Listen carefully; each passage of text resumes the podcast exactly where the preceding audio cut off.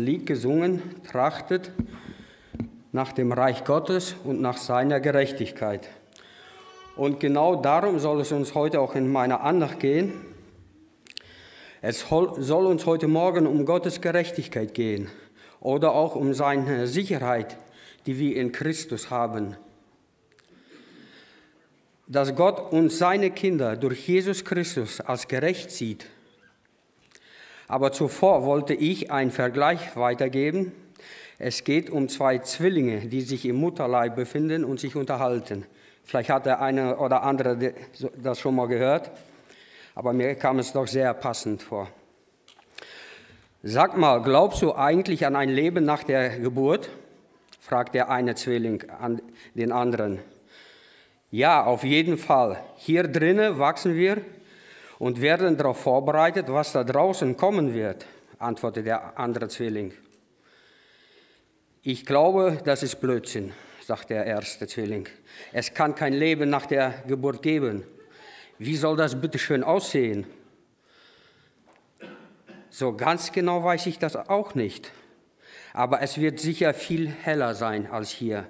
Wir werden herumlaufen und mit dem Mund essen. So ein Unsinn habe ich ja noch nie gehört. So eine verrückte Idee. Es gibt doch die Nabelschnur, die uns ernährt. Und wie willst du herumlaufen? Dafür ist die Nabelschnur doch viel zu kurz. Doch es geht bestimmt. Es wird alles nur ein bisschen anders. Du spinnst. Es ist noch nie einer zurückgekommen nach der Geburt. Mit der Geburt ist das Leben zu Ende. Punkt. Ich gebe ja zu, dass keiner weiß, wie das Leben nach der Geburt aussehen wird. Aber ich weiß, dass wir unsere Mutter sehen werden. Und sie wird für uns sorgen. Mutter? Du glaubst doch nicht noch, auch noch an eine Mutter. Wo ist sie bitte schön? Na hier, überall, um uns herum. Wir leben doch in ihr und durch sie. Quatsch, von einer Mutter habe ich noch nichts gehört. Also gibt es sie auch nicht. Doch, manchmal, wenn wir ganz stille sind, dann können wir sie singen hören oder spüren, wenn sie unsere Welt streichelt. Ähneln wir uns nicht oft diesen Zwillingen, wenn wir über den Himmel sprechen? Oder wenn wir über Gott und seine Heiligkeit oder Gerechtigkeit sprechen, wir, wir haben ihn noch nicht gesehen, aber wir haben die Bibel. Im Gegensatz zu den Zwillingen. Und anhand der Bibel wollen wir uns heute über die Gerechtigkeit Gottes nachdenken. Dazu lesen wir uns eine Bibelstelle aus Jesaja 51, Vers 6. Jesaja 51, Vers 6. Erhebt eure Augen zum Himmel und schaut auf die Erde drunten, denn die Himmel werden vergehen wie ein Rauch, und die Erde wird wie ein Kleid zerfallen, und ihre Einwohner werden auf diese Weise umkommen aber mein Heil wird ewig bleiben und meine Gerechtigkeit nicht zugrunde gehen. Man kann auch sagen, Gottes Gerechtigkeit wird niemals aufhören. Was heißt das jetzt für uns, Gottes Gerechtigkeit? Gott sagt hier, meine Gerechtigkeit wird nicht vergehen. Gottes Gerechtigkeit bedeutet, es kann keine Ungerechtigkeit oder Sünde in seine Nähe kommen oder geschweige, dass er sie duldet. Und deswegen kann keiner von uns ihn und deswegen kann keiner von uns vor ihm gerecht werden, weil wir vor voller Ungerechtigkeit und voller Sünde sind. Das hört sich erstmal trostlos an für uns, oder? Aber Gott gab uns seinen Sohn, Jesus Christus, der eine makellose Gerechtigkeit hat. Jesus hat keinen Flecken, keinen Fehler. Er war absolut gerecht. Er kam und bezahlte für unsere Sünde. Wenn wir nun diese Gerechtigkeit anerkennen, wenn wir glauben an sein Opfer und glauben auch an seine Auferstehung, dann sagt Gott, dann schaue ich dich, schenk, dann schaue ich nicht auf deine Ungerechtigkeit, sondern ich schenke dir meine göttliche Gerechtigkeit. Die Gerechtigkeit von meinem Sohn, die schenke ich dir. Die rechne ich dir an und wenn ich dich dann sehe, dann sehe ich dich als meinen Sohn, als mein Kind. Und wie sieht Gott seinen Sohn? Als Jesus getauft wurde von Johannes dem Täufer, da kam vom Himmel eine Stimme. Dies ist mein lieber Sohn, an dem ich wohlgefallen habe. Und genau so sieht Gott uns, seine Kinder. Er sieht uns mit einem Wohlgefallen an. Wenn wir uns unter seiner Gerechtigkeit stellen, das ist was ganz Wunderbares. Das heißt, uns kann jetzt nichts mehr ungerecht machen. Ich möchte nun weiter einen Text, einen etwas längeren Text aus Römer 8, 31 bis 39 lesen, was noch einmal ausführen tut und bestätigen. Römer 8, 31 bis 39. Wer die Bibel mit hat, kann gerne mitverfolgen. Was wollen wir nun hierzu sagen? Gott für uns, wer kann gegen uns sein? Er, der sogar seinen eigenen Sohn nicht verschont hat, sondern ihn für uns alle hingegeben hat, wie sollte er uns ihm nicht auch alles, mit ihm nicht auch alles schenken? Wer will gegen die Auserwählten Gottes Anklage erheben? Gott ist es doch, der, er, der rechtfertigt. Wer will verurteilen? Christus ist es doch, der gestorben ist, ja mehr noch, der auch auferstanden ist, der auch zur Rechten Gottes ist der auch für uns eintritt. Wer will, wer will uns scheiden von der Liebe des Christus? Drangsal oder Angst oder Verfolgung oder Hunger oder Blöße oder Gefahr oder Schwert? Wie geschrieben steht, um deinetwillen werden wir getötet den ganzen Tag. Wie Schlachtschafe sind wir angesehen. Aber in dem allen überwinden wir weit durch den, der uns geliebt hat.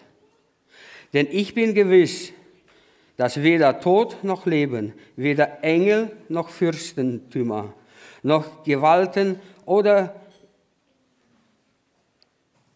oder Gegenwärtiges,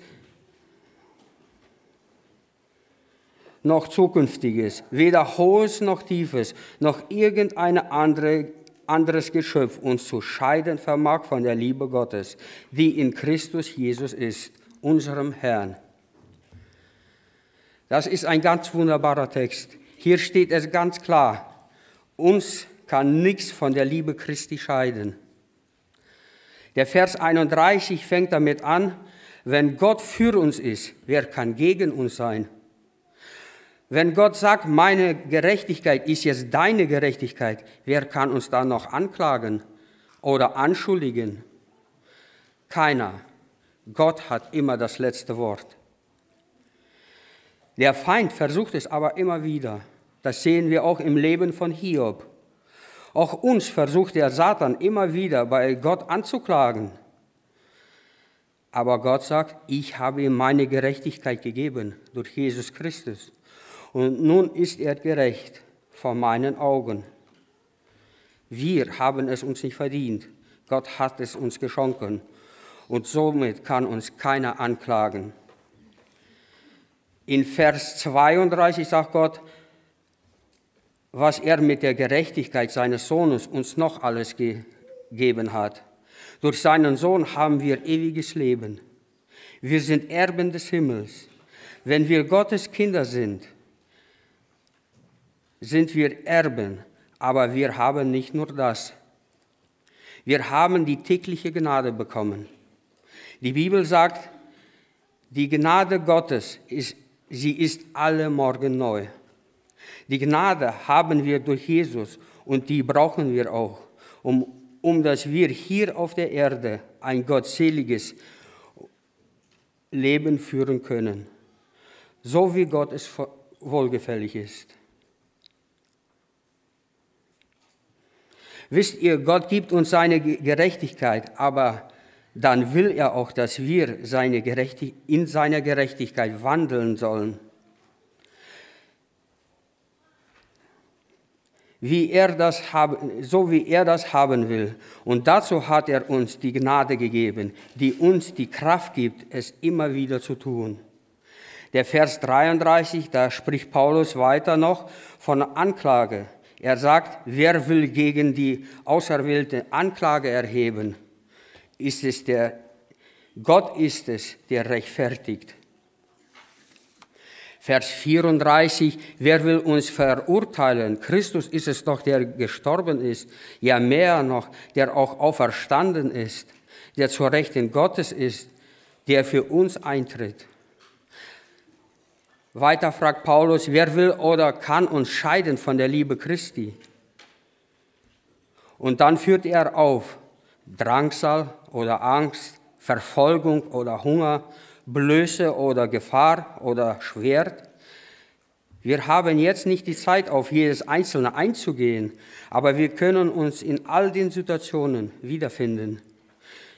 Wir können Angst haben, Drangsal, ist damit vielleicht Krieg gemeint, wo man nicht weiß, ob man morgen noch am Leben ist?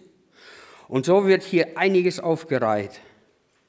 Und in Vers 36 sagt er sogar, um deinetwillen werden wir getötet den ganzen Tag. Wie Schlachtschafe sind wir geachtet. Ja, selbst das könnte uns nicht trennen von der Gnade Gottes. Kann uns das alles trennen von der Liebe Christi, fragt er. Vers 37, aber in dem allen überwinden wir weit durch den, der uns geliebt hat. Wisst ihr, unser Problem ist oft, dass wir sehr kurzsichtig sind. Wir schauen auf die Schwierigkeiten, die wir hier auf der Erde haben.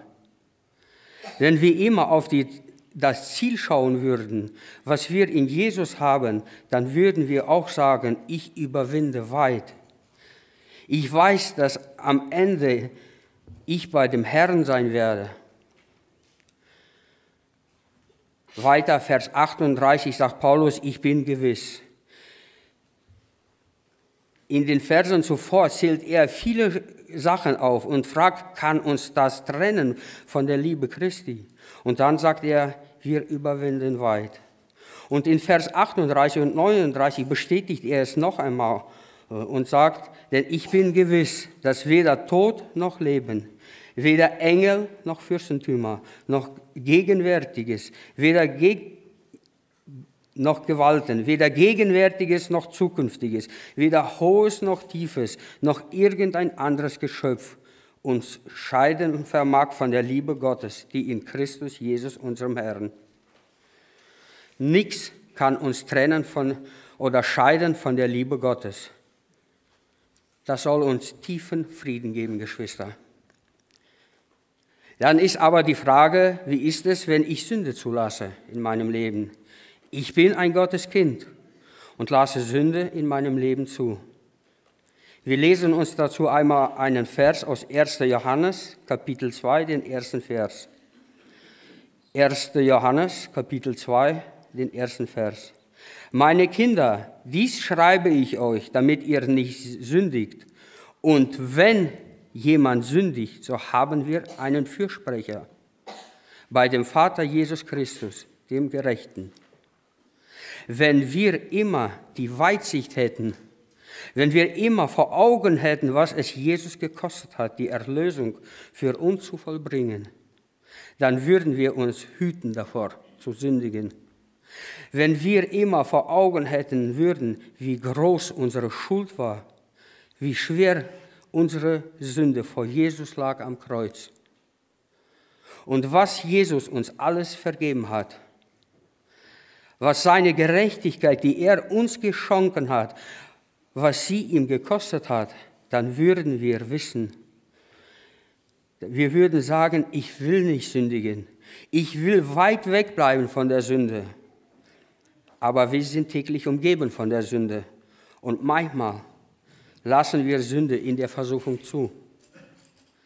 Dann steht hier, und wenn jemand gesündigt hat, so haben wir einen Fürsprecher bei dem Vater, Jesus Christus, dem Gerechten.